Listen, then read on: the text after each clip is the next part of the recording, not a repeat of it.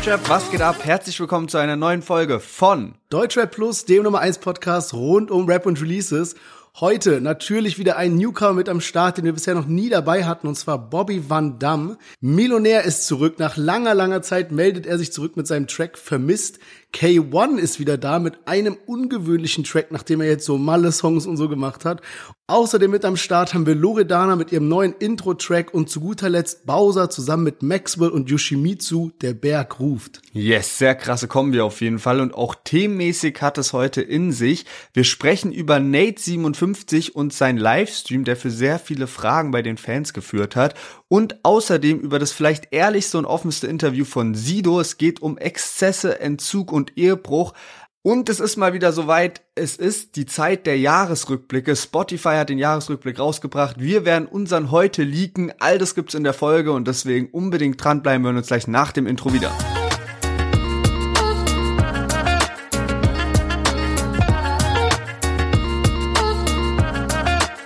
Ja, sehr überraschend angekündigt. Haftbefehl bringt am Freitag sein Album Mein Park Baby raus. Wurde sehr, sehr spontan angeteasert und es gab jetzt so, um den Hype halt bisschen zu vergrößern, einzelne Videos mit Musikausschnitten auf Spotify werden schon jeden Tag Tracks released.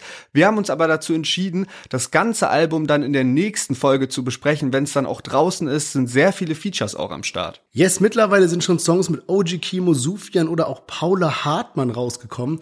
Aber warum erzählen wir euch das Ganze, wenn wir erst nächste Woche über das ganze Album sprechen, weil Haftbefehl ist natürlich erhältlich als Artist Card in den Booster Packs von Amused. Ihr wisst ja, dass von unserem Partner Amused, die auch diese Folge gesponsert haben, es mittlerweile die Booster Packs zu kaufen gibt und Haftbefehl ist am Start bei Amused. Ihr könnt also seine Karte ziehen, wenn ihr ein bisschen Glück habt und ich gehe mal davon aus, dass sie durch dieses ganze Mindpark Baby jetzt auf jeden Fall erstmal hochgepusht wird. Von daher schreibt uns auf jeden Fall, falls ihr einen Haftbefehl in euren Booster Pack zieht. Den Link dazu findet ihr in der Episodenbeschreibung. Checkt auf jeden Fall Amused aus auf www.amused.io und jetzt ganz viel Spaß mit der neuen Folge.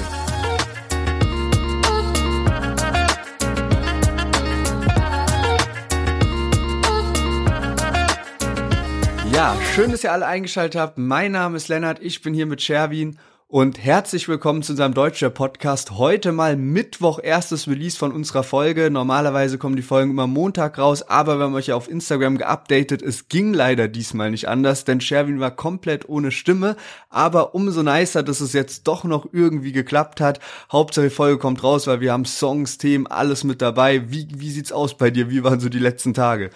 Ey, es war so wild, vor allem so voll die Ironie. Ich hatte mich vor paar Tagen noch mit einem Kollegen drüber unterhalten, dass man irgendwie so voll lange nicht mehr krank war, wegen diesem Maske überall tragen und so. Und dann zack, wirklich so fast zwei Wochen jetzt und vor allem so eine komische Krankheit, die so heftiger wurde, besser wurde, dann wieder zurückkam. Und man hört es vielleicht noch jetzt so ein bisschen mit der Stimme, aber ich hatte gestern einfach keine Stimme, also ging gar nichts mehr.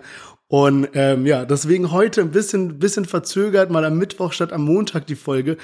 Aber man muss ja auch sagen, dass wir normalerweise wirklich immer wirklich pünktlich unsere Folgen raushauen, was man ja jetzt unter anderem auch in unserem Jahresrückblick gesehen hat. Denn es gab jetzt diese ganzen Wrap-up-Dinger, unter anderem von Spotify. Mittlerweile machen das ja auch mehrere Streaming-Anbieter. Da wir eben hier das, den Podcast einen Großteil auf Spotify haben, also die meisten Hörer, haben wir uns natürlich gefreut, dass wir auch von Spotify einen Jahresrückblick bekommen haben, also zum Podcast, nicht zu unserer privaten Nutzung. Und da wollten wir euch mal irgendwie hier zwei, drei Stats mal kurz raushauen, die uns wirklich glücklich gemacht haben zu lesen. Yes, genau. Und man muss echt sagen, der, der Jahresrückblick dieses Jahr für die Podcasts ist auch nochmal geiler geworden, einfach nochmal mehr Stats dabei. Ich kann mich noch dran erinnern, letztes Mal war das Ganze halt noch so ein bisschen in der Aufbauphase, diesmal echt sehr, sehr nice und ja, großes Dankeschön an euch, nicht nur für die Geduld jetzt bei der Folge, sondern einfach für den Support im letzten Jahr, im vergangenen Jahr. Ihr habt uns echt gut gepusht. Wir waren auf Platz neun in den Charts in der Kategorie Musik. Sehr, sehr krass und außerdem 141 Tage allgemein in diesen äh, Top 50 Musikcharts drin, was den Podcast, was die Podcasts angeht und deswegen deswegen, ja, einfach sehr, sehr krass von euch. Äh, tausend Dank dafür. Yes, und eine andere Statistik, die ich noch gelesen habe, die mich wirklich zum Schmunzeln gebracht hat, war, Your podcast was in the top 5% of the most shared podcasts globally. Also bei mir war das komischerweise irgendwie auf Englisch, aber unser Podcast wurde einfach, ist so in den Top 5% der Podcasts weltweit, die am häufigsten geshared wurden. Also Anscheinend ähm, schickt ihr den Podcast oft über WhatsApp, Instagram, Direct Link und so weiter. Und sowas freut uns natürlich extrem als kleiner Selfmade Podcast irgendwie, wenn das anscheinend so gut ankommt, dass man das irgendwie äh, ja das Wort weiter verbreitet und von daher wirklich von Herzen riesen riesen Dankeschön und was ich auch noch gelesen habe, nur in Anführungszeichen 17 Prozent der Hörer dieses Podcasts haben auch auf Folgen geklickt. Und damit wir euch nicht später nochmal nerven müssen mit diesem auf Folge klicken, wir freuen uns über jeden, der diesem Podcast folgt. Das bedeutet uns sehr viel, pusht natürlich auch den Podcast. Von daher nochmal von Herzen danke. Und damit fangen wir endlich an und zwar wie immer mit unserem Chart-Update. Lennart, wie sieht's da aus? Yes, genau. Starten wir mal direkt durch mit den Single-Charts. Gar nicht so viele Neueinsteiger. Auf Platz 29 Jamule und Forti. Und auf Platz 11 höchster Neueinstieg von Juju. Knapp an den Top 10 vorbeigeschrammt. Liegt unter anderem daran, dass jetzt langsam halt so die Adventszeit losgeht und die ganzen Weihnachtslieder so die Charts pushen. Aber auf Platz eins immer noch Peter Fox, sehr, sehr stark, fünfte Woche hintereinander. Bin mal gespannt, ob er es jetzt immer noch, also ob er auch noch die sechste Woche auf Platz eins packt. Ich habe so meine Zweifel, weil äh, die Weihnachtslieder natürlich schon irgendwie jetzt gerade auch so mit erster Advent und sowas stark pushen werden. Ähm, auf Platz äh, 1 hat sich Luciano bisher am längsten von den Deutschrap-Künstlern dieses Jahr gehalten. Der war sechs Wochen lang am Start mit Beautiful Girl. So viel zu den Single-Charts. Noch eine Info zu den Album-Charts. Und da ist nämlich 1986 mit seinem Album Zweite Chance auf Platz 8 gegangen. Sehr guter Einstieg auf jeden Fall.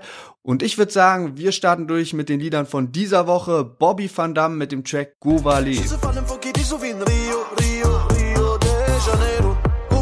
Govali. Bobby Bandolero sprengen Automaten, verbrennen die Dineros. Dreimal darfst du raten, wer nimmt heute den Tresor? Ja, natürlich der. Ich bin wieder mal auf Flucht, denn Emmy liefert ohne Perme in mein Lotto. Sag, wohin willst du weglaufen, weil die Govas haben Augen wie die Soko. Sprinte weg vor Bullerei, denn wir leben doch alle wieder Fato Loco. Ja, Bobby Van Damme mit dem Track Govale und äh, muss sagen, bin sehr, sehr impressed irgendwie. Sehr starke, gute Stimme hört sich vielversprechend für mich an und ich habe so das Gefühl, also der hat auch so verschiedene Stile und es gibt ja also so wie man eine Stimme von einem Künstler findet, ist natürlich auch immer irgendwie so was subjektives, aber ich habe das Gefühl, dass so seine Stimme schon sehr sehr krass ist für eine Rapperstimme und die halt auch auf verschiedene Styles einfach passt und bei dem Lied muss man jetzt sagen, einfach krasser Flow, geht mega nach vorne. Ich bin irgendwie echt begeistert und habe dann auch mal gecheckt, okay, ich habe mir schon mal auf YouTube irgendwann mal ein Lied von ihm angehört, hatte das aber irgendwie gar nicht mehr so abgespeichert und finde es jetzt auch krass, wie stark das Lied bei der Community ankommt. Also von den YouTube-Like-Zahlen ist der knapp hinter Kapi, der ja am Freitag auch released hat und ist da weit vor ähm, zum Beispiel Bowser, äh, Maxwell Yoshimitsu oder Loredana oder sowas. Also das Lied jetzt von Bobby Van Damme hat schon über 20.000 Likes auf YouTube und auch äh, mehr Klicks als äh, Bowser und äh, Loredana zum Beispiel. Ja, Mann, und ich könnte mir vorstellen, dass der Grund, warum der Song so gut ankommt, ein ähnlicher ist, warum ich ihn auch sehr feier. Und zwar gibt mir dieser Song die Vibes von den alten Miami Yassin KMN Songs, diese schnellen, bisschen dance-mäßigen Beats, auf die dann so gerappt wird in verschiedenen Styles. Weißt du, manchmal singt der so ein bisschen, manchmal rappt er auf einmal ganz schnell wieder und so und wechselt es einfach so richtig nice ab. Und ich habe mir das so oft schon gedacht, weißt du, diese ganzen Erfolgstracks von KMN. Und dann haben die sich so, weißt du, es gab so diese Erfolgstracks, dann haben die sich getrennt. Und dann dachte ich, okay, gut, bring doch einen ab. Von mir aus Suna, AZ, Miami, was weiß ich. Mach doch wieder einen Track, der so in diese Richtung geht. Safe kommt es wieder gut an. Aber es kam, um ehrlich zu sein, nicht mal ein Song mehr, der so vorwärts, trade, abging irgendwie. Und ja, das hat sich vielleicht Bobby Van Damme auch gedacht und gesagt, komm, dann besetze ich eben diese Nische. Und ich meine, also der Song geht richtig ab, irgendwie nicht nur von den Streams, auch einfach so vom musikalischen her.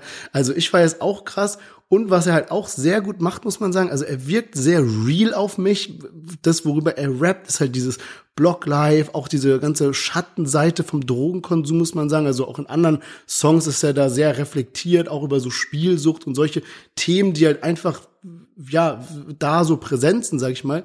Plus, er hat schon so ein bisschen seinen eigenen Slang etabliert. Ich meine, denk mal an so Legenden wie zum Beispiel ein Haftbefehl, über den wir gerade gesprochen haben, mit Chabos und Cho und was weiß ich was. Und er hat eben so dieses Gova, Govale, was irgendwie sowas wie Bruder bedeutet, aber hat noch tausend andere Wörter, die er eben so ein bisschen für sich geprägt hat und die man auch in seinen Kommentaren die ganze Zeit liest. Also der macht es schon wirklich gut. Ja, Mann, und hat auch noch kein Album draußen, also krasser Upcoming Artist meiner Meinung nach. Welches Lied ich noch gefeiert habe, war Ronaldinho, also klare Empfehlung von mir, fand ich sehr, sehr fresh. Ja, was ich dann gesehen habe, er hat noch einen Song draußen, der heißt Ogova, also auch wieder selbes Wording so ein bisschen. Und der wurde über den Banger Channel released, also von Farid Bang eben. Äh, man liest auch übrigens in den Kommentaren bei ihm ganz oft sowas wie so, ja, Farids kleiner Bruder geht wieder ab und irgendwie, keine Ahnung, der hat schon so ein bisschen teilweise ähnlichen äh, Lyric-Stil, kann man sagen. Ähm, aber ich habe dann irgendwie mal geguckt und anscheinend hat er bei diesem Instaland, also diesem Talentwettbewerb, sage ich mal, von Farid Bang mitgemacht und hat dann eben das gewonnen, dass er auf dem Channel von Farid, der ja einige Millionen Follower hat, seinen Song releasen durfte. Also auch da natürlich starke Aktion, auf jeden Fall gute Promo. Wir machen aber jetzt mal weiter mit einem nächsten Künstler und zwar jemanden, der schon eine wirkliche Legende im Deutschrap ist und endlich mal wieder ein Lebenszeichen von sich gezeigt hat. Die Rede ist natürlich von niemand anderem als Milonär, der passend zu seinem Comeback den Track Vermisst rausgebracht hat.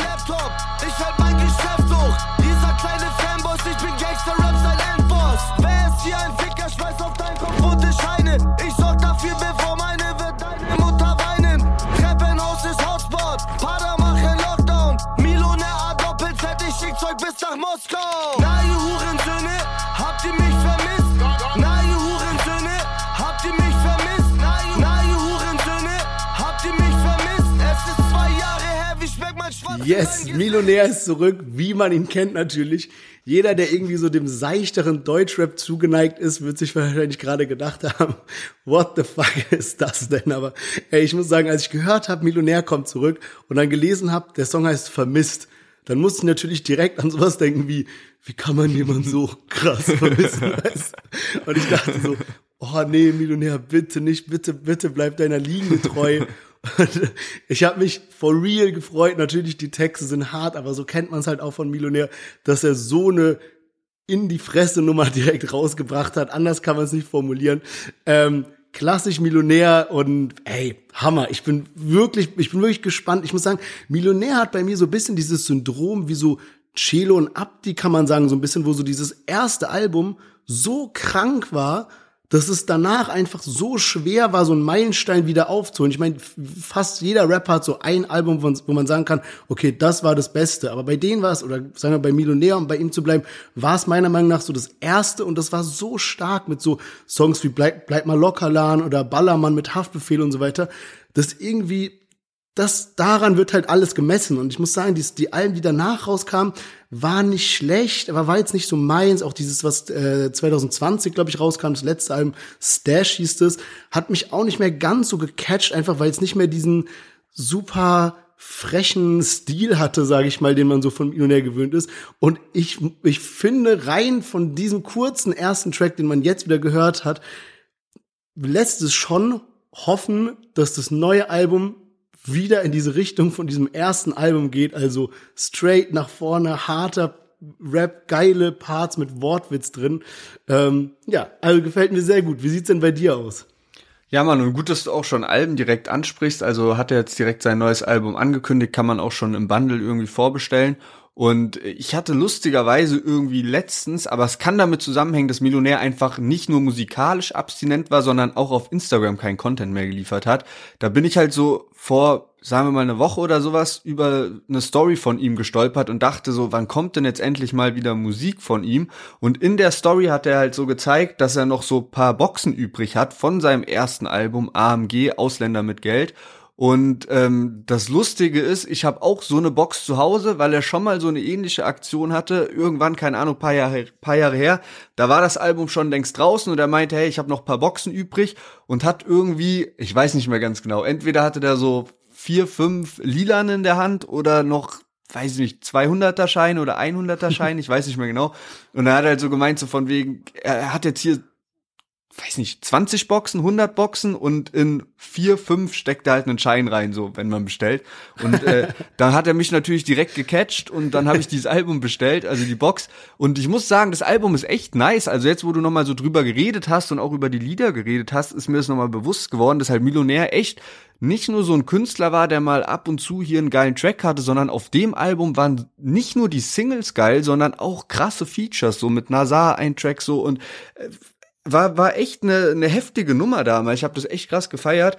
Hatte dann auch so ein äh, T-Shirt an, wo, oder hatte so, so ein T-Shirt in der Box halt, was so, wo ähm, Millionär auch voll groß drauf ist und dann da drauf steht, glaube ich, dann auch so Ausländer mit Geld oder sowas oder vielleicht auch nur AMG.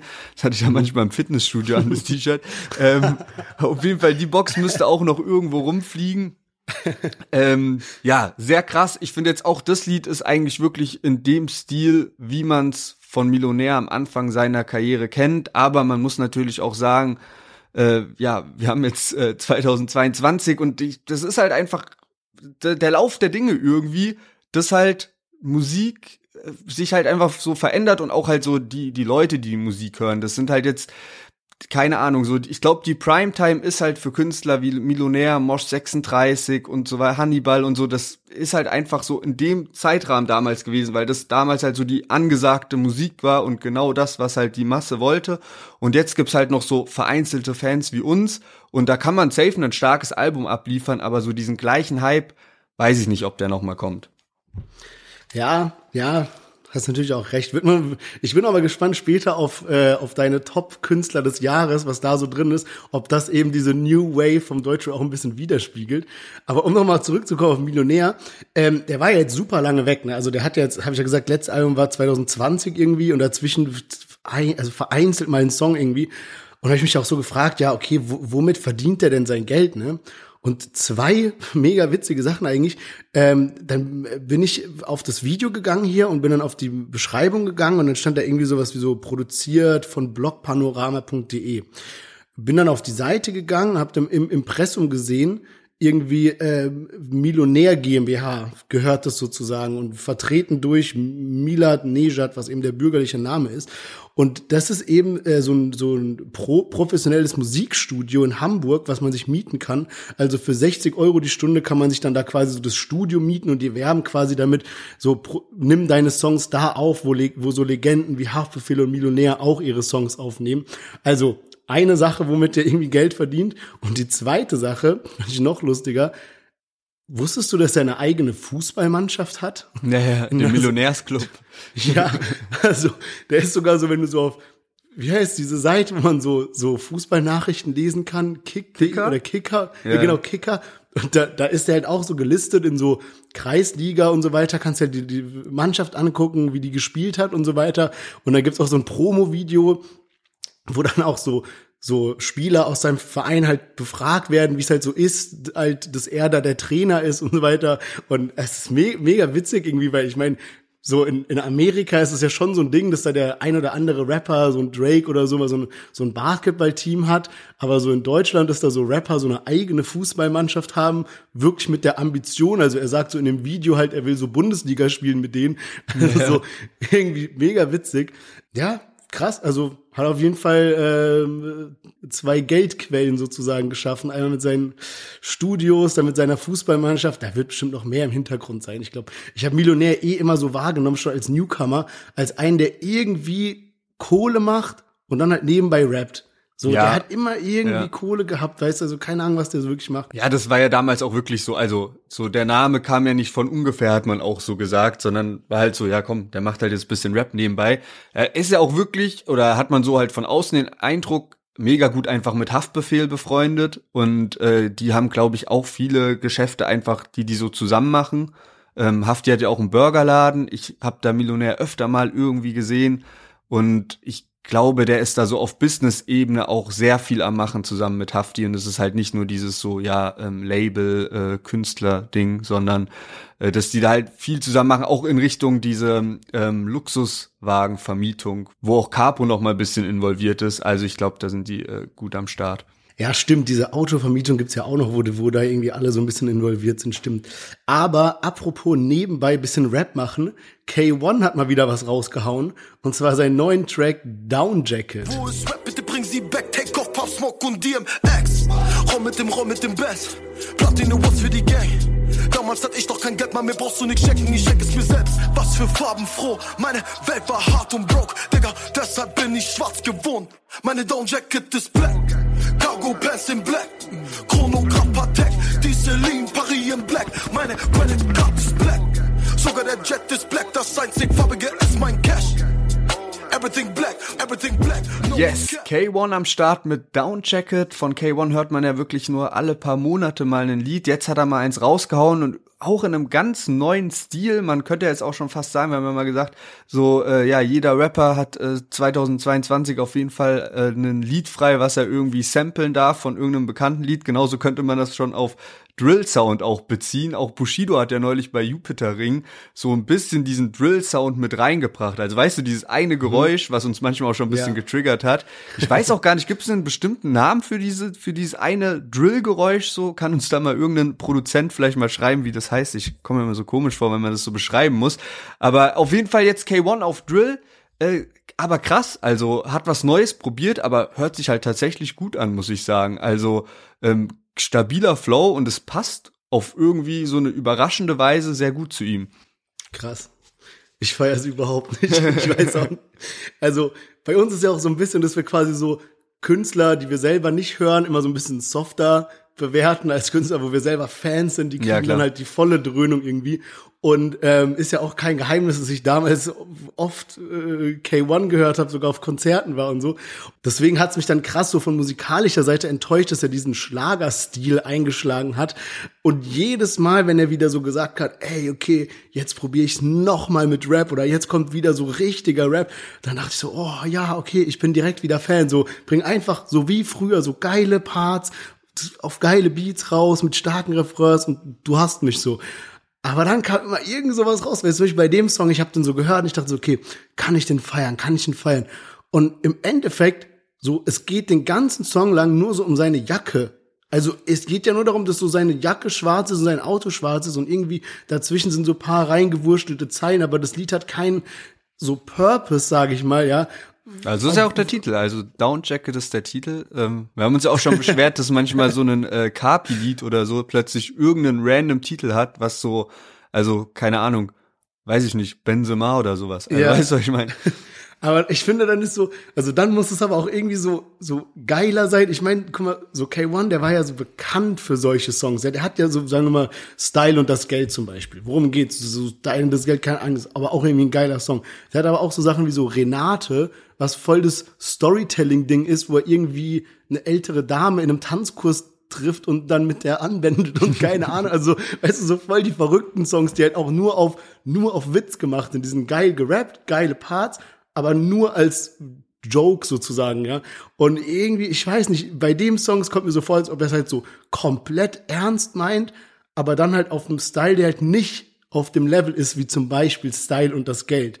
Und deswegen, ich weiß nicht, und was mich halt natürlich darüber hinaus auch noch stört, so rein vom Künstler her irgendwie, wenn du mal auf seinen YouTube-Account gehst, der, der Song, der davor rauskam, hieß Malle. So, was soll ich als Fan jetzt mit diesem Künstler machen? Ich bin ich jetzt äh, Drill Rap Fan und so weiter und oh ja, meine Down Jacket ist black und höre ich mir dann nächste Woche einen Song an, der Malle heißt? Nein, natürlich nicht. Also keine Ahnung, vielleicht gibt's eine kleine Gruppe an Menschen, die da so, so dazwischen ist irgendwie und so beides krass abfeiert. Aber irgendwie, du musst dich halt entscheiden für einen Weg. Und to be fully honest, als Fan, so würde ich mir natürlich wünschen, dass er wieder zurückgeht zu seinen Wurzeln im Rap. Und ich glaube, er könnte da auch echt was reißen, wenn er sich wieder da rein begibt. Aber so aus, keine Ahnung, sagen wir jetzt so, so objektiver Sicht, er hat mit Songs wie Senorita oder Louis Louis hat er kranken Erfolg. Verglichen mit allem im Deutschrap hat er kranken Erfolg. Das passt auch voll zu seinem DSDS-Jury-Ding und dass er jetzt überall so, weißt du, mit den Stars, mit denen er sich so zeigt auf Oktoberfest etc. Deswegen verstehe ich einfach nicht diese dauernden Versuche, wieder Straßenrap zu machen. Also bleib doch bei dem Ding und mach das richtig gut und werd so richtig guter Jury-Typ, geh so in, ins Fernsehen in Deutschland und so weiter, mach so Senorita-Songs und werd damit erfolgreich. Also was verspricht er sich von so Songs wie Down Jacket? Weißt du, das kann ich nicht so ganz nachvollziehen. Ja, also ich finde auch so, dass es eigentlich so ganz nice wäre, wenn es mal wieder so eine, einen roten Faden geben würde und so eine klare Linie. Ich meine, anscheinend kann er sich halt einfach leisten, gerade so die Musik zu machen, wo er Bock drauf hat und das mal rauszuhauen und sich bisschen auszuprobieren und äh, dann feiern es halt wieder manche Fans und manche feiern es nicht und dafür feiern die dann aber wieder einen anderen Sound irgendwie. Aber so, ich finde, das ist auch völlig legitim und in Ordnung, das mal so für ein Jahr oder zwei oder so zu machen. Letztendlich bleibt es halt den Künstlern eh selbst überlassen, aber so irgendwann finde ich ab einem gewissen Punkt und ich finde, der ist so bei Kay eigentlich so langsam erreicht, ist es halt auch mal wieder geil, wenn man so als Fan weiß, okay, jetzt steht halt ein Projekt an und dann kann man sich drauf verlassen, ey, da kommt jetzt eine Single, damit wirds Album angekündigt, dann kommt die nächste Single, die ist in dem und dem Stil und dann kommt vielleicht mal so eine Partynummer, damit man einfach die Aufmerksamkeit generiert für das Album, ist ja auch in Ordnung. Man kann sich ja auch so ein bisschen mal so in verschiedene Richtungen denken, aber trotzdem, dass so alles so Sinn macht, so für das Album. Und ich glaube, Kay hat eigentlich schon so einige Fans, einige, die wieder am Start wären, so wie du, wenn halt so ein alter Sound wiederkommt. Plus die, ja, die kriegst du dann halt auch mal wirklich nur, wenn du so ja straight durchziehst, wenn du halt so dein Album ankündigst und die auch so ein bisschen begeistern kannst dann damit, damit man auch wieder denkt, ja, okay, jetzt habe ich Bock auf die nächste Nummer, weil das das führt dann alles halt am Ende zu einem Release hin und Kay hat ja eigentlich auch viel zu erzählen. Der hat ja viel durchgemacht in den letzten Jahren. Und da wäre ja eigentlich genügend Platz für bisschen Real Talk oder Storytelling oder so. Deswegen, also ich kann auch nur darauf hoffen, dass mal was in die Richtung kommt. Vielleicht noch mal ähm, ein bisschen auf Drill bezogen. Ich find's krass, wie heftig Luciano das Ganze so für sich beansprucht hat, weil ich äh, TikToks gesehen habe, ähm, in denen es halt darum geht, ja, hey, Kay, kopiert jetzt Luciano irgendwie, was ja eigentlich völliger Quatsch ist, aber Luciano wird halt, oder Drill wird in Deutschland oder in Deutschrap so krass mit Luciano in Verbindung gebracht, dass alles andere einen direkt an Luciano erinnert. Und damit geht's weiter mit Loredana, hat dieses Jahr auch paar Lieder rausgebracht, jetzt war aber dann doch noch mal länger äh, Stille. Und äh, nun gibt's ein neues Lied von ihr und zwar das Intro zu ihrem kommenden Projekt. Und äh, das Lied heißt Intro Mixed Feelings und ist tatsächlich gar nicht in der Nacht von Donnerstag auf Freitag rausgekommen, sondern ein bisschen verspätet am Sonntag und wir hören direkt mal rein. Ich weiß nicht, ob du das mitbekommen hast, aber ich krieg wieder richtig miesen Hate. Ich weiß nicht, was im Internet rumgeht. Irgendwelche Videos, die einfach nicht stimmen. Ich sag dir ehrlich, ich glaube, ich höre auf. Ich hab keinen Bock mehr. das hättet ihr gerne, aber aufgeben habe ich bis jetzt nicht gelernt. Ich, ich, ich hab letztens gehört, dass ihr wirklich gedacht habt, ich rappe nicht mehr. Was läuft denn jetzt verkehrt? Habt ihr vergessen, ich bin King Glory. 50k nehme ich für ne Story und YouTube ist immer noch dein Hobby. Das, das, das, dass ein TikTok mich schockt oder trifft, kannst du vergessen. Muss immer noch den 12 Meter Mammutisch servieren mit Essen. Anscheinend nehme ich den ganzen Hate mit 6 Meter unter die Erde. Ja, Loredana mit dem Lied Intro Mixed Feelings. Der Track wurde produziert von Reezy, deswegen wurde Reezy eben auch äh, jetzt so am Anfang von dem Lied erwähnt und das Video zu Intro Mixed Feelings wurde, glaube ich, in Norwegen aufgenommen. Da war ja Loredana ähm, ja im Rahmen von so einem Soundcamp mit einigen Produzenten, außerdem mit Jamule und Alias. Und ja, ich muss jetzt sagen, gab ja längere Zeit keinen musikalischen Output von Loredana. Aber mir gefällt es richtig, richtig gut. Also ich finde, das ist fresher als alles, was sie dieses Jahr rausgebracht hat. Fand, hat mich bisher gar nicht abgeholt, Loredanas Output. Auch schon allgemein so das Jahr davor fand ich schon nicht mehr so stark. Und äh, das ist jetzt wirklich mal eine Nummer, die mir seit langer Zeit richtig gut gefällt. Einfach ein chilliges Lied auf einem geilen Beat und auch bisschen Real Talk drauf, paar Lines, die nicht langweilig werden nach dem ersten Mal hören, kann man sich auf jeden Fall häufiger geben. Zumindest sieht's bei mir so aus. Ja, Mann, also da kann ich mich auf jeden Fall nur anschließen. Wir haben ja viele Songs, die sie dieses Jahr rausgebracht hat, so Let's Go oder Pinky Promises, haben wir eher kritisiert, hat uns jetzt nicht so gut gefallen. Ich glaube, die sind auch allgemein nicht wirklich gut angekommen. Äh, sie hatte noch eins mit Noisy, was ganz gut abging. Ähm, aber ansonsten war das jetzt nicht so dieses gewohnte Loredana-Niveau. Man muss halt fairerweise sagen, sie ist so eine der größten deutsche Künstler, Künstlerinnen, whatever. Ähm, und da gefällt mir das jetzt deutlich besser. Also gut produziert, Real Talk, nice gerappt und so, ist jetzt nur ein Intro, von daher kann man natürlich gespannt sein, was da noch rauskommt, aber gefällt mir wirklich gut. Was ich mich halt bei Loredana immer frag, wir sehen ja durch unser Instagram, wenn wir da Posts machen und so weiter und natürlich auch durch eure Nachrichten und so, kriegen wir immer so ein bisschen so ein Gefühl, wie die Leute gerade zu ihr stehen. Natürlich auch über YouTube-Kommentare und so. Man muss sagen, sie hat einfach immer noch wirklich so Nummer eins Hate im Deutschrap gleichzeitig auch viele Fans irgendwie. Also sie schafft so ein bisschen, dass beides gleichzeitig funktioniert.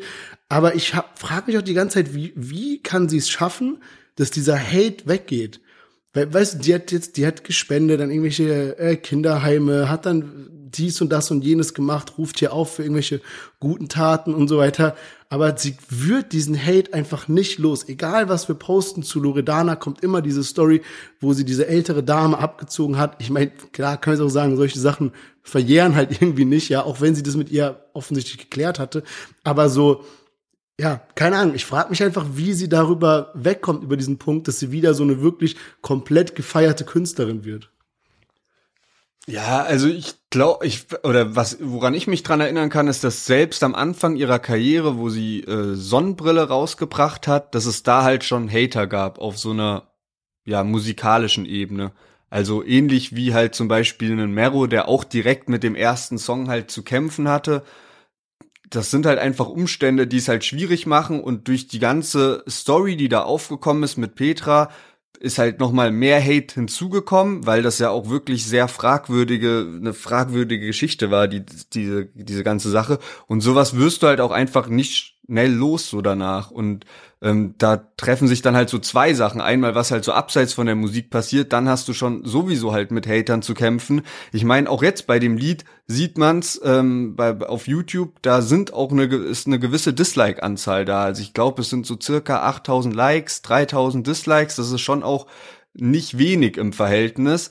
Aber man muss auch sagen, andere Tracks, die dieses Jahr rausgekommen sind, da war halt die Dislike-Rate noch mal viel, viel höher. Das heißt, kann man auch als positives Zeichen sehen. Und ich glaube auch, dass Loredana vielleicht ein bisschen reflektiert hat äh, nach ihren ersten Liedern dieses Jahr und so gemerkt hat, okay, das kommt wirklich nicht so gut an. Ähm, ich nehme mir noch mal mehr Zeit und äh, komme jetzt noch mal mit neuem Schwung. Jetzt war halt das Release auch an einem Sonntag, ist natürlich noch mal ein bisschen schwieriger, habe ich das Gefühl, weil wirklich jeder schon so krass auf dieses Donnerstag auf Freitag getrimmt ist und ähm, ich denke, es wird sich dann so zeigen, wenn sie mal wieder so einen richtigen Hit abliefert. So, das hat ihr jetzt auch lange gefehlt. So, das letzte, was so richtig hitmäßig war, nehmen wir mal Noisy bisschen raus, weil der hat selbst eine starke Fanbase, aber so das letzte, was halt so richtig hitmäßig war, kam halt so mit Mosik, aber so einen richtigen Solo-Hit, das hat halt jetzt lange gefehlt. Ja, man stimmt. Nee, hast schon recht. Aber gut, ich habe auch das Gefühl, dass sie es irgendwie jetzt so ein bisschen so äh, ge gepeilt hat und äh, die Sache jetzt so ein bisschen ernster angeht. Ich habe mich neulich auch gefragt, was denn so ihre ganzen Sachen, äh, wie die so laufen, die sie so abseits vom Rap macht, weil die hatte doch mal so eine Schminkmarke angekündigt, hat die dann auch rausgebracht mit so Eyeliner und was weiß ich nicht alles. Und ich habe mir diese Seite mal angeschaut eben 1218 Beauty heißt es oder 1218 Beauty oder wie auch immer. Und da ist, äh, scheint alles ausverkauft zu sein und so weiter. Sieht so ein bisschen ähm, inaktiv aus, sagen wir es mal so. Also keine Ahnung, was da so an dieser Front abgeht. Aber in dem Zug habe ich auch noch was Lustiges gefunden. Und zwar, wenn man Loredana googelt, da kommen ja immer diese Fragen, die man so aufklappen kann bei Google, die ja, dann so direkt die Antwort liefern, ja. Und dann ist hier bei mir, also die erste Frage auch irgendwie ist falsch geschrieben, wie viele Tochter hat Loredana, aber die zweite Frage direkt bei Google kommt, was ist los mit Loredana? Fragezeichen. Weißt du, also so, was ist das für eine Frage? Und wenn man dann aufklickt auf das Ding, kommt man zu einem, ich muss so lachen, kommt man zu einem Bericht, ja, und da, die, die Schlagzeile ist, zum zweiten Mal dieses Jahr, Gedankenstrich, Loredana fallen die Zähne aus. und anscheinend ist ihr irgendwie jetzt zweimal in einem Jahr passiert, dass irgendwie so ein Zahn rausgefallen ist. Anscheinend hat sie da so, ich weiß nicht, wenn ich den Text richtig verstanden habe, hat sie so so Fake-Zähne an so paar Stellen, dass es halt so ein perfektes Lächeln macht, weißt du, so weiße Dinger, die so reingesteckt werden und die sind ja anscheinend zweimal dieses Jahr rausgefallen, aber so, dass sie dann halt auf, auch so auf ehrliche, sage ich mal, so da mit Story posten, so sich selbst äh, auf die Schippe nimmt, weißt du, so von wegen, ja, zehn sind wieder rausgefallen und hat dann dazu TikToks gedreht und so weiter. Aber fand ich auf jeden Fall ganz witzig mit der Frage hier, was ist los mit Loredana, wenn man das googelt. Ja, da fällt mir ein, es gibt auch von Loredana ein Lied Million Dollar Smile und da hat sie ein Kindheitsfoto von sich auch auf dem Cover, wo man auch so eine Zahnlücke sieht. Also ähm, weiß nicht, ob das schon von der Zeit stammt. Aber kommen wir mal zum Finale, was die Songs angeht, und zwar zu einem krassen Trio. Bowser, Maxwell, Yoshimitsu, die hatten ja schon mal vor paar Jahren den Hit Skifahren zusammen rausgebracht und jetzt kommt die Fortführung, der Berg ruft. Ich glaub, deine Olle braucht Liebe. Von ihrer Sorte gibt's viele. Kommen so viele Lawine, die Sonne scheint durch die Gardinen. Ja! Der Berg ruft,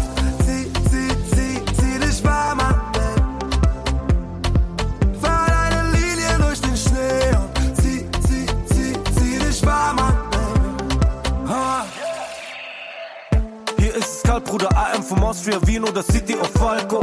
Spür mein Gesicht nicht mehr um, meine Nase sieht aus wie der Kilimanjaro. Seitdem ich klein bin, ich Skifahren das Live und seh immer auf Linien Yes, Bowser, Maxwell und Yoshimitsu, der Berg ruft. Wilde Nummer, wilde Nummer auf jeden Fall. Ähm, was mich auch komplett gekillt hat, man hat es eben gehört, deswegen will ich direkt was dazu sagen. Und zwar Yoshimitsu hat da in seinem äh, Part, seitdem ich klein bin, ist Skifahren das Leiwandste. Und ich war mal ähm, in, ähm, in Wien für ein Wochenende, ähm, war da auch richtig geiles Partywochenende und sowas. Und auf jeden Fall habe ich dann halt super viele Leute dort getroffen aus Wien. Und alle immer so, äh, ja, das ist so Leihwand, ah, das ist so Urleihwand. Und ähm, das hat mich komplett gekillt, weil ich so dieses Wort einfach davor noch nie gehört hatte. Und ja, das ist halt so österreichisch für, ähm, für, Alter, das war so verrückt. Also Leihwand ist quasi so dieses so, das war richtig oder das war verrückt. Und dieses Urleihwand, wenn man noch so eine Uhr davor hängt, dann ist es so, ey, das war so Endlevel crazy, weißt du, wenn was komplett gestört war. Und deswegen äh, fand ich auf jeden Fall witzig diesen Part von Yoshimitsu, weil es auch so das erste Mal war. Wir haben ja Künstler aus äh, Österreich, mein Raf Kamora oder Yoshimitsu, gibt ja noch mehrere, aber ähm, oder äh, hier Yang Huren und so. Aber fand ich auf jeden Fall witzig, äh, weil er jetzt so der erste Künstler war, der mal dieses eins dieser wenigen Worte, die so typisch österreichisch sind, äh, mit in so einen Text reingenommen hat.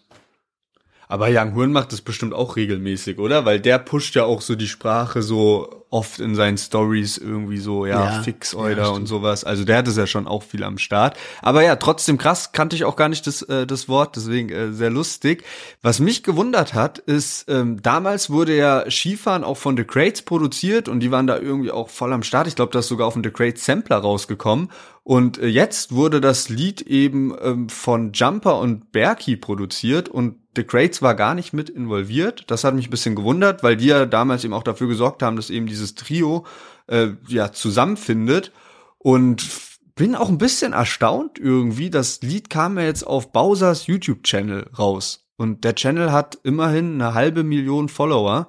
Und äh, Bowser ist ja jetzt auch kein unbeschriebenes Blatt. Und Maxwell hat 187 Support. Und trotzdem muss man sagen, jetzt so nach fünf Tagen ja, 100.000 Views, bisschen mehr, 8.000 Likes, 300 Kommentare, das erstaunt mich einfach, wie wenig, weil das Lied ist ja jetzt auch nicht scheiße. Das ist halt jetzt nicht schief, also ist nicht so eine krasse Partyrichtung, finde ich, wie Skifahren, aber geht ja trotzdem gut ab, ist halt bisschen chilliger, nices Video mit dabei, guter Ohrwurm und ich kann mir das auch gut vorstellen, dass das halt so perfekt für Après-Ski ist und ähm, auch in der ein oder anderen Instagram-Story landet, wenn man irgendwie gerade beim Wandern ist und auf dem, den Gipfel bestiegen hat oder gerade halt beim Skifahren ist und irgendwie eine Story machen will. Also so, ich finde, das Lied ist eigentlich gut geworden und ähm, deswegen erstaunt mich das schon ein bisschen, dass so die Aufrufzahlen und alles so ein bisschen zurückbleiben. Ja, stimmt, das hat mich auch, auch verwundert, gerade das mit den Kommentaren, dass da eben so wenige Kommentare sind, weil man denkt ja, das sind ja Künstler, die Millionen Follower haben irgendwie und dann nicht mal 300 Kommentare da zusammenkommen, also schon ein bisschen wenig, vor allem weil ja YouTube so der Ort ist, wo sich dann die Kommentare zu einem Song tümmeln halt, also im Vergleich jetzt Instagram oder was weiß ich nicht alles. Ähm, also fand ich auch überraschend und du hattest ja vorhin zum Beispiel bei Bobby Van Damme erwähnt, dass der eben schon fast 400.000 äh, Views hat, glaube ich, auf ähm, YouTube. Und hier der Berg ruft jetzt von den drei Künstlern ist, glaube ich, gerade bei 100.000 sowas um den Dreh. Aber wenn man zum Beispiel sich mal Spotify anschaut, dann ist es halt umgekehrt. Also da hat, glaube ich, der Bergruf ist, ist da schon fast bei einer Million, wo Bobby Van Damme jetzt bei so 500.000 ist. Also ist immer so ein bisschen, ist immer so ein bisschen so Hype auch, was es gerade heißt, weil es vor paar Jahren war, dass so YouTube war so das Maß der Dinge, woran man so Erfolg erkannt hat. Und mittlerweile sieht man halt immer mehr, dass irgendwie so YouTube-Videos, ich glaube, Loredanas Video hat, glaube ich, Digga, hat auch nur so wenig und ich glaube, Millionär hat 30.000 oder sowas. Ähm, aber gut, also so viel dazu. Also fand ich auch bisschen komisch, auch mit dem äh, The Crates Ding. Vor allem, die haben ja letztens haben die doch noch so eine Party gefeiert, wo so The Crates und Maxwell und ich glaube sogar Bowser und alle dabei waren und auch nochmal so Skifahren so gefeiert haben. Und ist jetzt so kurz danach, ähm, das war so eine Party, auch weil Skifahren halt ähm, Ding gegangen ist, Platin und sowas, war ja so eine Party und ist ja dann kurz danach den Nachfolger vom Song rausbringen, ohne dieses Produzenten-Duo. Ja, war ein bisschen komisch. Aber okay, also zurück zum Song. Was würdest du denn sagen? Ist jetzt natürlich ein wilder Vergleich, aber so Skifahren versus der Berg ruft. Also klar, das eine ist schon so Legendenstatus, Platin alles, aber so jetzt vom Bauchgefühl, du hast jetzt irgendwie eine Party heute Abend, welchen Song haust du rein? Ja, dann Skifahren, aber also wenn du mich so fragst mit so, du, ich habe heute eine Party heute Abend, weil es natürlich jeder kennt und der Bergruf kennt nicht jeder. Und ich finde Skifahren, also geht ja mehr ab, ne, finde ich. Und Bergruf ist halt so eine Stufe chilliger, finde ich. Aber Skifahren habe ich halt zum Beispiel auch schon tot gehört und ich finde es jetzt einfach eine erfrischende Nummer. Ich kann's no joke nicht sagen, aber das ist auch ein gutes Zeichen für das Lied, weil sehr oft ist man ja halt so, man hat so einen Teil 1 sozusagen und dann denkt man so, ah, Teil 2 kommt aber überhaupt nicht ran. Und ich finde, die haben da echt astrein abgeliefert. Also ich habe wenig so auszusetzen an dem Lied. Wie, wie, wie wär's bei dir? Also Stand heute kann ich mir den Song auch besser geben als Skifahren. Ich finde auch, der Refrain geht irgendwie richtig gut rein.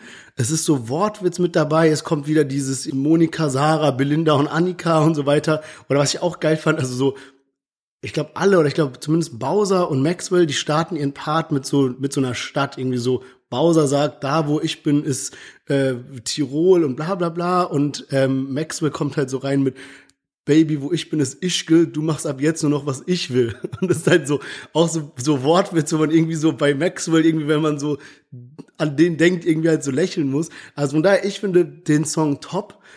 Was halt auch gerade so voll diesen Zahn der Zeit trifft und das ist jetzt wirklich ohne jegliche Wertung, aber ist diese so, diese Drug-Vergleiche, das ist ja gerade so heftig im Trend, dass irgendwie jeder Künstler auf sowas anspielt, jetzt mit diesem zieh, zieh, zieh, zieh dich warm an.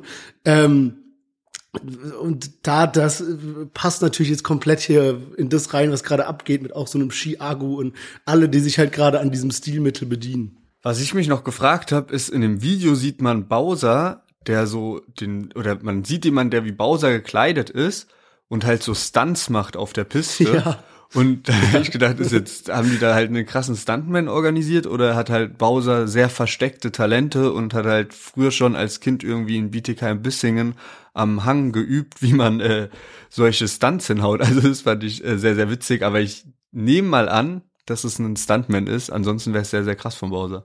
Ja, ich glaube auch, dass es Stuntman war und eher so ein Joke. Aber Bowser, der war letztens bei ähm, bei GQ, die haben ja immer dieses Video mit diesem so ja. zehn Dinge, ohne die man nicht leben kann. Und äh, da hatte der dann so Boxhandschuhe dabei und hat halt gemeint, dass er zurzeit super oft Boxen geht und in ungefähr zwei Jahren seinen ersten Kampf haben will. Also richtig wild, irgendwie, weil ich stelle mir so einen Bowser halt auch so, weißt du, so ein bisschen dieses Conor McGregor gehen vor, so einer, der so saufen kann, aber morgen auch irgendeinem ja, ja. umboxt. Weißt du? also, ja. Äh, ja, also der, der wäre auf jeden Fall einer der Künstler, die ich mir gut im Ring vorstellen könnte. Äh, ich habe aber auch noch eine Mini-Kritik zu dem Song. Und zwar, wenn der Song endet, sind so zehn Sekunden oder sowas, also so ein kurzer Abschnitt, wo so die ganze Zeit kommt so zieh, zieh, zieh, zieh, zieh, zieh, zieh, zieh, zieh, auf so einem dumpfen Beat irgendwie, der so gar nicht mehr zu dem Song passt. Und das fuckt mich so übertrieben ab, weil wenn es in so einer Playlist ist, weißt du, und du hast gerade so richtig gute Laune wegen dem Song und willst dann so, kommt ein nächster Song, der irgendwie auch geil ist und dann kommt so 10, 15 Sekunden ja, ja. lang so, zieh, zieh, zieh, zieh, das, das zieht mich voll runter. Weißt du? so, ich habe die Stelle auch nicht gefeiert. Also das ist immer so schade, wenn immer so eine Kleinigkeit an einem Song dann so voll den negativen Einfluss auf das Lied hat. Auch ein bisschen ja. bei Loredana muss man sagen, weil da ja so ihr äh, Bruder am Ende so einen Part hat, wo er halt so was sagt. Und ich finde, das kommt vielleicht nice im YouTube-Video, aber auf dem Song fühle ich das dann nicht mehr so sehr. Ja, safe. Also hätte man definitiv weglassen können, meiner Meinung nach. Aber gut, ich würde sagen, wir ziehen mal ein schnelles Fazit, bevor wir zu den großen Themen diese Woche kommen. Und zwar mit am Start hatten wir Bobby Van Damme, Millionär mit seinem Comeback-Track, K1, Loredana und zu guter Letzt Bowser, Maxwell und Yoshimitsu. Was ist dein Favorit diese Woche? Ah, Ich glaube, der Berg ruft. Und danach vielleicht sogar schon Loredana. Ja, glaube ich, würde ich so sagen. Wie sieht's bei dir aus? Ja, also muss ich mich auch in beiden Fällen diese Woche anschließen. Ähm, gerade der Berg ruft einfach nicer Track. Ich glaube, der wird noch hoch und runter gehört. Ja, sehr nice Nummer. Und ich würde sagen, bevor wir zu unseren Themen dieser Woche kommen, sprechen wir noch mal kurz über ein zweites Haftbefehl-Thema und zwar Gangsterella. Yes, genau. Und wir haben die beiden Pizzen mittlerweile probiert. Es gibt ja einmal Rindersalami und einmal Chicken Hollandaise. Und was natürlich auffällt, haben wir auch letzte Woche schon drüber gesprochen, da ist einfach wirklich viel Belag drauf. Also krass, wie viel da eigentlich so drauf passt. Und bei mir ist so, ich feier sowieso Salami-Pizza ziemlich und deswegen war ich natürlich sehr hyped, was jetzt so die Rindersalami kann. Und äh, ich muss sagen, mir kommt es vor wie so eine ja, Deluxe-Salami-Pizza. Geiler Käse drauf, mehr Käse auch als gewöhnlich drauf und dann halt noch in Kombi mit dieser eingebackenen Tomatensauce und mir hat auch wirklich so die Rindersalami sehr gut getaugt. Was natürlich auch spannend war, war diese Chicken Hollandaise, weil muss man mal ehrlich sagen, das kennt man normalerweise nicht und die war dann auch noch mal krasser belegt, so das kam mir so wäre die noch mal krasser belegt als die Rindersalami, weil da ja Hähnchenstücke einmal drauf sind, dann Spinat, dann Gouda, dann die Hollandaise-Soße natürlich.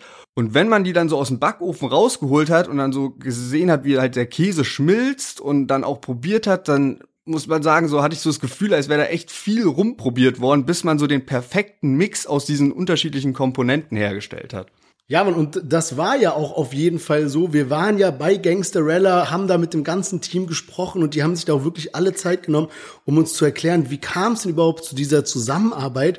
Und was man auch gar nicht wusste, Haftbefehl ist anscheinend ein begnadeter Koch, also kocht selber viel, legt sehr viel Wert auf gutes Essen und dementsprechend musste man ihn da gar nicht groß irgendwie überzeugen, sondern er war direkt am Start, hat aber eben gesagt, wenn wir das machen, dann so wie ich das eben feier. Und er mag halt diese ähm, Takeaway-Style-Pizza, deswegen ist die Pizza eben auch größer, flacher, mit dieser eingebackenen Tomatensauce, all diesen Kram. Aber er hat eben sehr viel selber mitentschieden. Also er hat gesagt, wir machen die Pizza nur so. Und da gab es auch wirklich so, also es war nicht so einfach, weil zum Beispiel mit dieser Hollandaise-Soße, da haben sie halt gesagt, okay, gut, wir müssen halt gucken mit den Supermärkten, ob sich sowas verkauft. Und natürlich hast du dann auch Gespräche irgendwie mit den großen Supermarktketten, die dann dir Einschätzungen geben, läuft es oder läuft es nicht. Und bei einer Hollandaise-Soße-Pizza wusste keiner vorab, wie das schmeckt, wie der Markt das annimmt. Und dann waren halt natürlich so im, im Raum, ja, sollen wir das wirklich machen? Weil was ist, wenn es nicht ankommt? Und da merkt man einfach, wie viel da der Künstler auch mitgestaltet hat, was für einen Einfluss Haftbefehl auf diese Pizza hatte, dass er gesagt hat, nee, vergiss es, wir machen diese Pizza so, wie ich das will. Und meine Lieblingspizza ist eben Chicken Hollandaise und da muss Hollandaise-Soße drauf, sonst ist es keine richtige Barbo-Pizza. Und das finde ich halt eben nice, dass die da wirklich so eng zusammengearbeitet haben, die Gangsterella und Haftbefehl.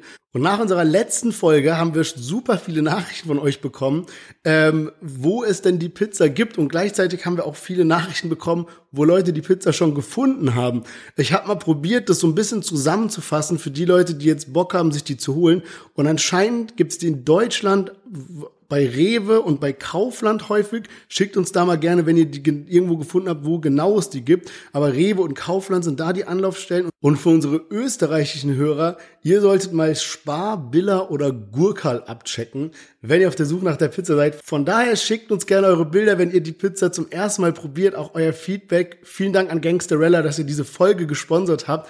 Und damit kommen wir zu den Themen diese Woche, beziehungsweise Anfang tun wir mit dem Spotify-Jahresrückblick. Und ich bin sowas von gespannt. Ich habe keine Ahnung, wie es bei dir aussieht. Bei mir sind auf jeden Fall auch der ein oder andere Lacher mit dabei. Aber jetzt bin ich erstmal gespannt, was sind denn deine Top-Songs dieses Jahr?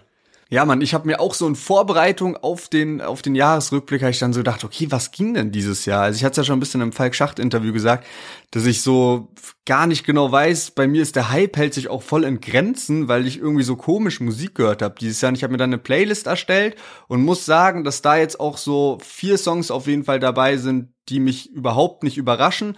Platz fünf war dann noch die größte Überraschung, das waren nämlich Kapi, Farid und Sanna mit dem Track Beretta, das hätte ich gar nicht gedacht, dass der einfach unter den Top 5 ist. Auf Platz 4 Kapi mit Musik auf Platz 3 Paschanim 2019 Just Bars Remix habe ich echt sehr häufig gehört, als das Mixtape rauskam.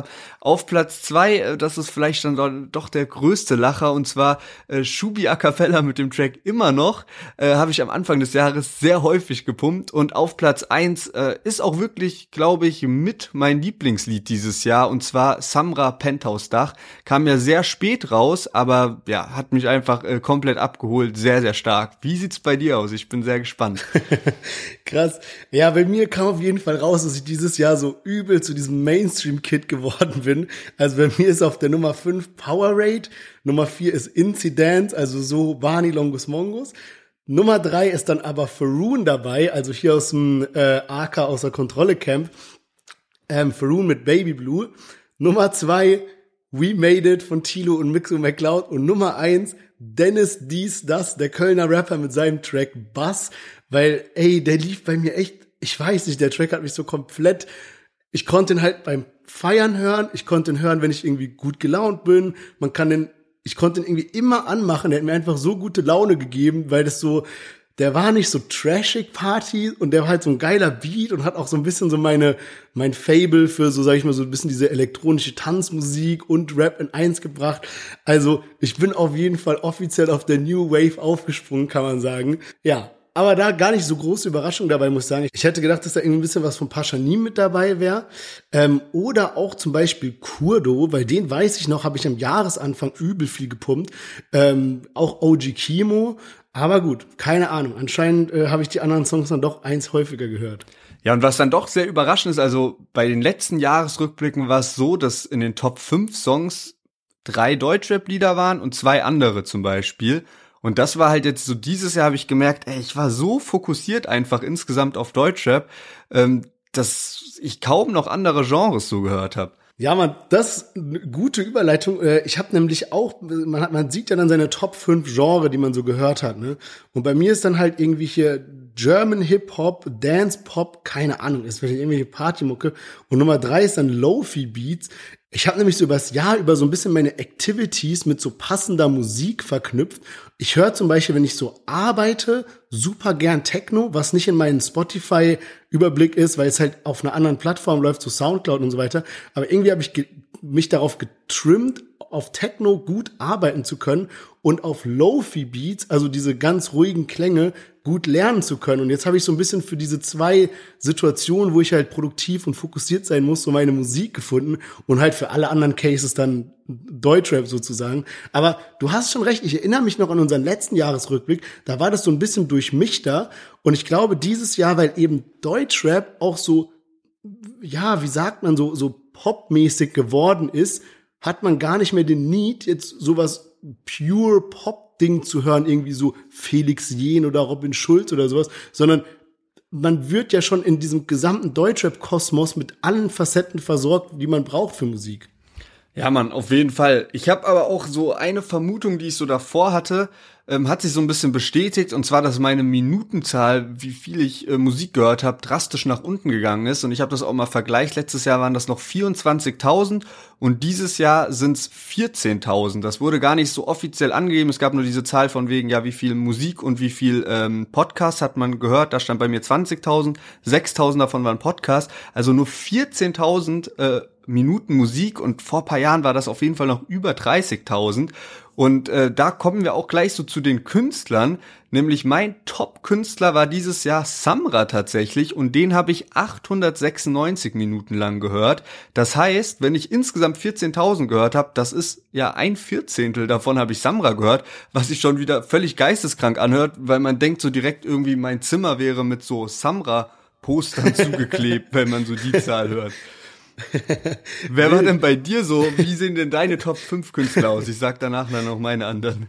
Okay, okay, also ich muss es bei mir so ein bisschen von hinten nach vorne aufrollen, ähm, weil die Überraschung ist auf jeden Fall auf der Nummer eins Und zwar, also bei mir ist Nummer fünf ist Chiago, dann haben wir BHZ, Ian Miles, der eigentlich auch BHZ ist, Pascha Nim ist auf der zwei und Nummer eins muss ich was auch dazu sagen.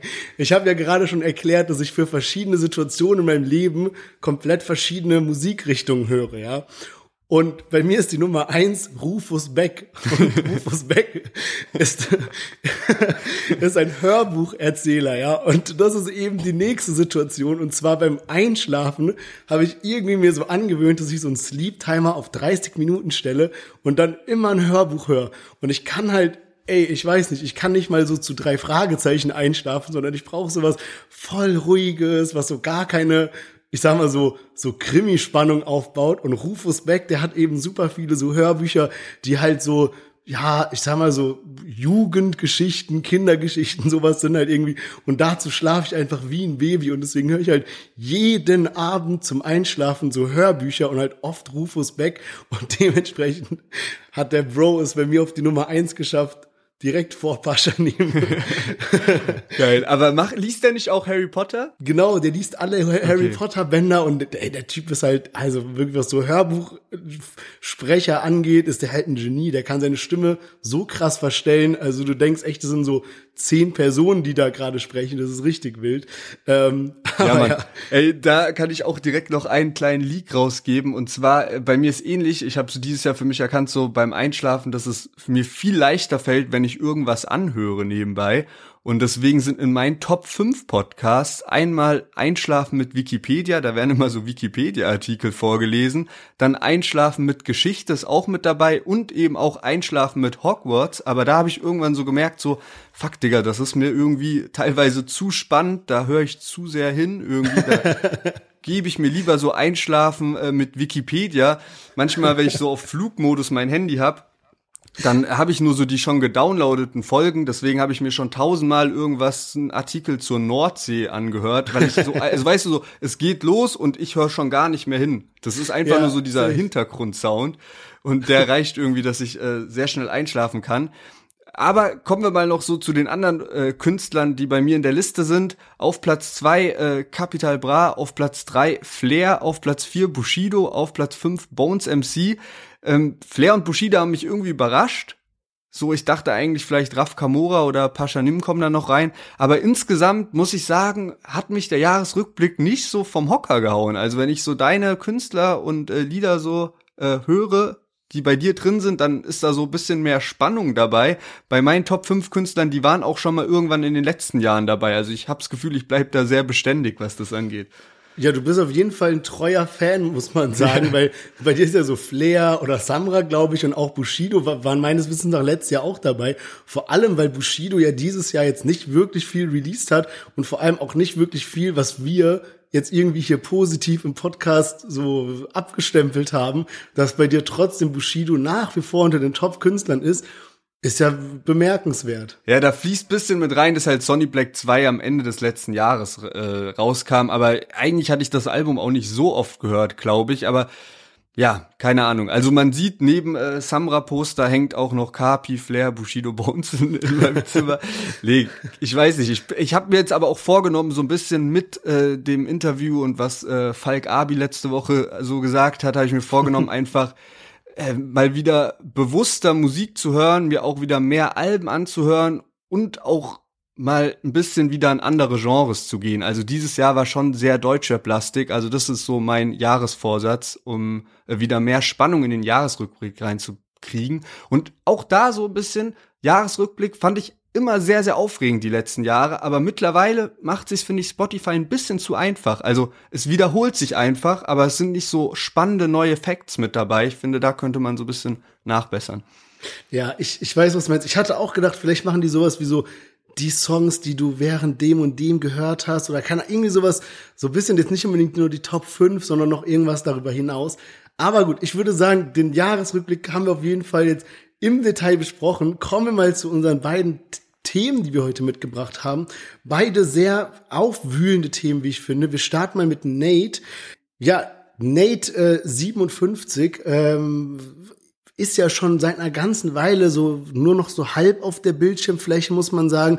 Befindet sich auch oft im Ausland, so wie es aussieht, und hat jetzt eben vor kurzem einen Instagram-Livestream gemacht, in dem er erzählt hat, von wegen, ja, filmt das mal alle, also nehmt diesen Livestream mit auf. Er würde fern kontrolliert werden, er würde beobachtet werden und das Ganze eben mit Smart Dust, wie er sagt.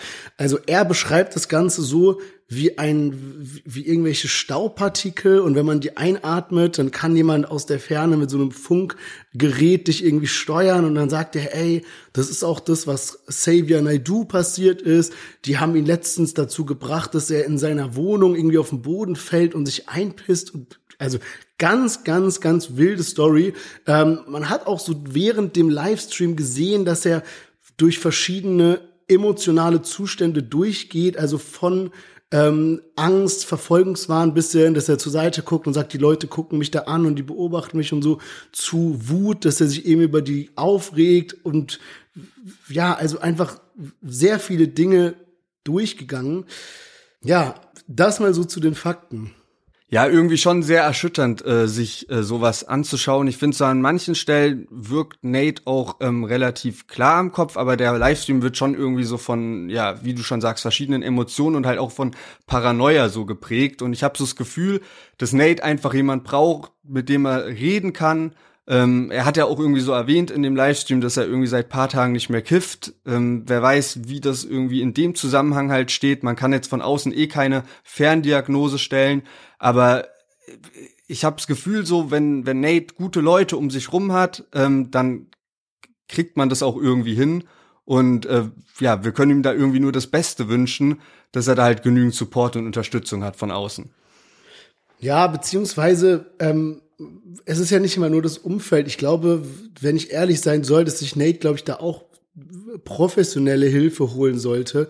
Wir hatten da ja selber in unserem eigenen Freundeskreis mal ein Beispiel, um da jetzt mal wirklich ganz anonym und nur sehr grob mal irgendwie zu erzählen, ähm, was eben auch so anfing mit so Kleinigkeiten und es war wie so wie so Mini-Verschwörungstheorien und man wird verfolgt und das kann ja keiner beweisen, das Gegenteil. Weißt du, du könntest ja auch nicht zu Nate gehen und sagen, nee, ist nicht so mit diesem Smart, dass so du hast vielleicht nur eine Psychose oder so, ja. So deswegen, also, weißt du, dass man sich dann da reinsteigert und das kann dann immer schlimmer und schlimmer werden, bis man dann wirklich irgendwie eines Tages mal in eine Klinik muss. Deswegen sollte da wirklich sehr schnell auch geholfen werden. Und was da eben auch eine, ja, da war jetzt eine Geschichte mit Sinan G, so, wir sind deutscher Podcast, deswegen muss man kurz drüber berichten, der sich dann auch in einem Livestream so ein bisschen darüber lustig gemacht hat, Jokes rausgeballert hat, was dann sogar noch als Highlight auf seinem YouTube-Channel rauskam ich glaube, er hat dann relativ schnell von der Rückwirkung, von der, weiß, von der Resonanz der Hörer und Viewer gemerkt, dass das ein Fehler war, weil über sowas sollte man sich einfach nicht in dem Maße lustig machen und das dann irgendwie so äh, darstellen, an die große Glocke hängen, bis er dann auch beide Sachen gelöscht hat, also hier dieses Highlight runtergenommen hat und dann jetzt auch ein Statement dazu abgegeben hat, dass das irgendwie jetzt seine äh, lustige Art wäre, so ist er halt und mit dem Highlight hat er gar nichts zu tun, es war sein Team und so weiter. Auf jeden Fall, ja, so, also so viel zu dem Nate-Thema. Wie gesagt, wir wünschen ihm da von Herzen auf jeden Fall alles Gute. Yes, genau. Also ich hoffe auch, dass sich vielleicht gerade schon die Lage gebessert hat, weil er eben auch den Livestream von Instagram runtergenommen hat. Den hat er davor eben so stehen lassen gehabt. So, also hoffen wir mal, dass, äh, dass es da bald positive Nachrichten gibt und kommen mal zu Sido. Ähm, bei dem gab es ein sehr ausführliches Interview. Erst sind ein paar Schlagzeilen über den Spiegel gekommen. Äh, da gab es ein Interview, was hinter einer Paywall war. Und dann gab es noch ein Interview von Sido mit Aria auf ja, Apple Music, YouTube-Kanal so.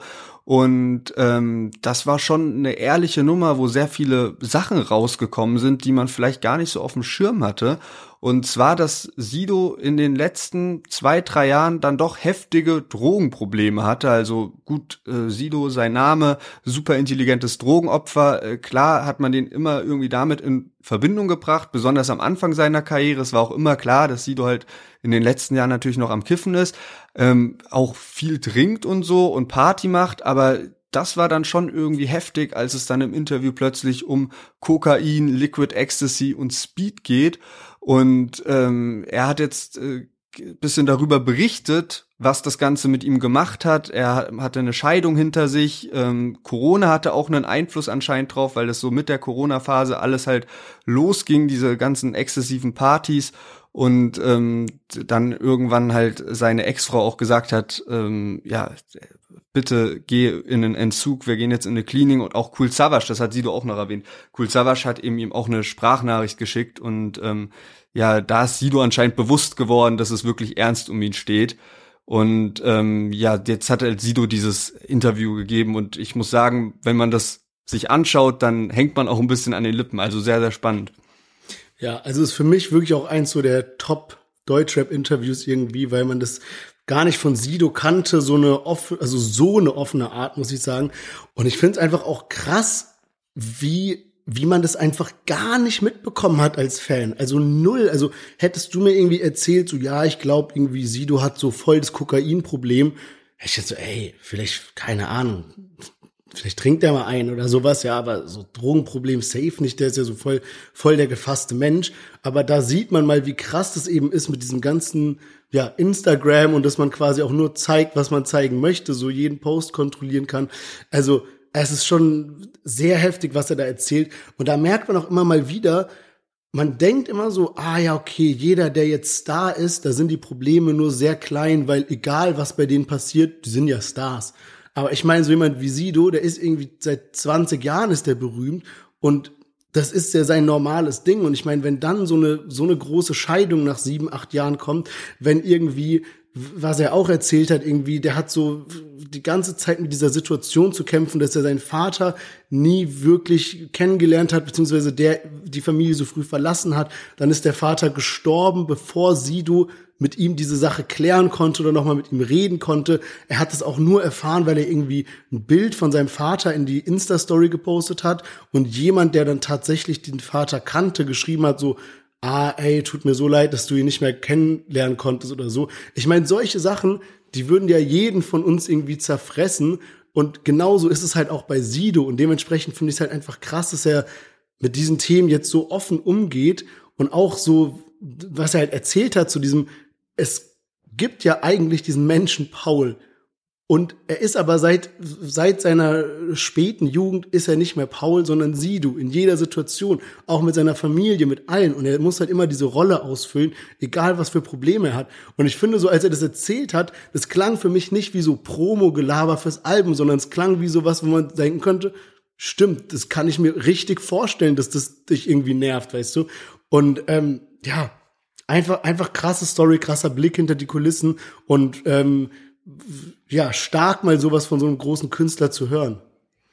Ja, Mann, und das ist ja auch wirklich was, was er so anspricht, sozusagen, dass halt, wenn er mit, mit Problemen eben auf, auf Leute zukommt, dann halt sehr oft damit konfrontiert wird, ah ja, du bist der Sido, du das packst du schon. Also das ist so der Aspekt, den du auch gesagt hast, so mit dem man denkt immer so, ja gut, die Stars, die haben ja Geld, da redet man so die Probleme sozusagen klein, aber gerade was er anscheinend jetzt so in den letzten Jahren durchgemacht hat, ähm, hört sich halt schon sehr, sehr wild an.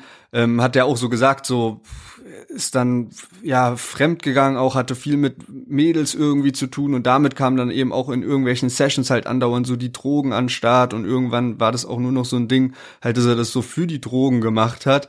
Und ähm, ich muss sagen, also was mir so aufgefallen ist, so seit der Scheidung eben, dass ich so dachte, Sido hängt schon sehr viel mit sehr jungen Leuten halt rum. Ist ja klar, also weißt du, so Sido ist halt ein alter Hase mittlerweile und viele in dem Business sind halt dann jünger, so gerade auch so Newcomer, aber halt auch sehr viel bei so Veranstaltungen wie ähm, Angelcamp, Horror, Horrorcamp, so, also klar, Knossi ist natürlich auch so seine, seine Alterskategorie, aber ich dachte schon manchmal, Sido sieht teilweise auch gar nicht mehr so gesund aus, so. Aber ja, klar, es ist jetzt natürlich auch leicht gesagt. Ich wäre jetzt auch niemals drauf gekommen, dass so die Probleme und alles drumherum so schwerwiegend sind. Aber ich hatte so manchmal, hatte ich schon so gedacht, so, ja, Sido geht schon auch bestimmt viel, viel feiern, gerade so in der Zeit, weil man ihn oft in irgendwelchen Musikvideos und so sieht. Yes. Ja, safe. Und ähm, was ich übrigens auch noch sehr gut finde, so im Allgemeinen, dass es mal so ein großer Rapper ist, der klar und ehrlich diese Schattenseite von dem Drogenkonsum zeigt. Weil ich habe das Gefühl, dass in letzter Zeit, wir hatten es vorhin beim Bowser-Track darüber, dieses ganze über Drogen reden ist so normal geworden im Deutschrap und ich habe auch so das so das subjektive Gefühl, dass es einfach so mehr sal salonfähig geworden ist, über auch harte Drogen zu reden, wie zum Beispiel Kokain und so joke-mäßig, als ob das so so unterschwellig so normal ist und so weiter. Und deswegen finde ich es einfach gut, dass auch mal jemand so voll ehrlich sowas zeigt und darüber redet, weil oft wird es halt so ein bisschen dann totgeschwiegen und quasi nur so die positiven Zeiten davon im Deutschrap gezeigt. Also wirklich Sido, Legende kann man sagen. Also gönnt euch auf jeden Fall das Interview.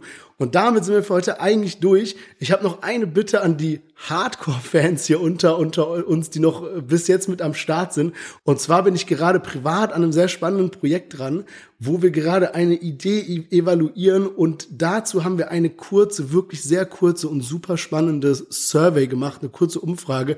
Die findet ihr in den Show Notes. Also falls ihr Zeit und Muße habt, kurz fünf Minuten dieses Survey durchzumachen, würde mir super viel bedeuten, super viel helfen. Vielen, vielen Dank. Und damit kommen wir zum Ende dieser Folge. Hatten wir trotz meiner, also meine Stimme ist jetzt auch langsam durch, muss ich sagen. Du hast gut durchgehalten. Hast ich wollte gerade sagen, hat mir sehr viel Spaß gemacht. Vergesst nicht, wo ihr uns gerade hört, äh, macht die 17% Follower zu 18% Follower. Ähm, auch auf Instagram abchecken, deutschrap-plus oder TikTok deutschrap-plus. Wir hören uns schon am Montag wieder mit einer kleinen Überraschung. Macht's gut. Bis dahin. Ciao, ciao. Bis nächste Woche. Bleibt gesund.